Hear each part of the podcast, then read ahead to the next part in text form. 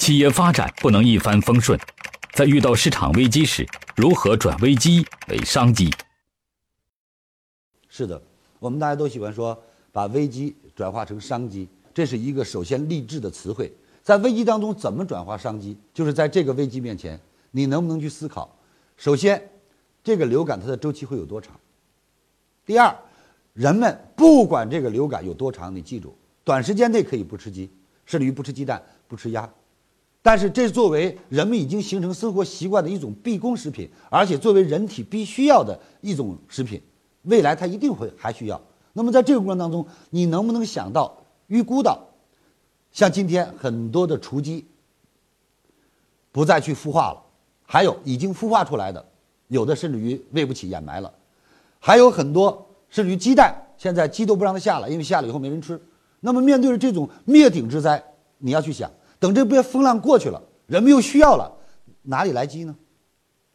哎，很简单，如果现在你能储备好，危机刚刚过去的时候，你就能孵化出雏鸡。在那个时候，很多人没有雏鸡，也不具备孵化能力的时候，人们再去启动，就比你慢慢了一步。那么这一步，可能这就是你的机遇，你就可以淘到一大桶金，啊！所以我想说，危机和机遇当中要通过什么？要通过科学的思考，要通过认真的调研，要通过真正对事物的了解，还要通过参考。所谓参考，我相信禽流感不是今年才有的，国际上也不是没有的。我们应该去了解，在过去每一波禽流感以后，周期之后发生了什么。我们再去了解，在每一次周期之后，为什么又会体现一个高潮？实际上，任何的事物都是这样。在养殖行业当中，这是更明显啊。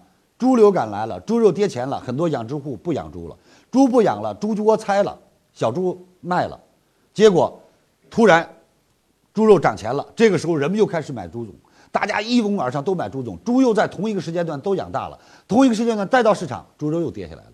所以在这个时候，你能不能在别人都在杀猪、处理猪的时候，你留好种猪？在这个猪还没有长起来的时候，你就在喂小猪。等你的小猪长大了，猪的价格正起来了，那就是你的机遇。所以物极必反，在任何的时候，企业的竞争一定是波浪状的，任何的行业事物也是波浪状的。就是成与败的区别在于，每一个波浪起来低谷，你的低谷比别人高，那你是胜者；当再起高峰，你比别人更高，你是胜者。如果你的低谷在跌的时候比别人低，在起的时候你比别人还低，那你的企业就是慢慢的走向衰败。所以，作为机遇和危机，我们要通过科学的去思考，而不是盲目的我们靠直觉。我想这种直觉风险太大了。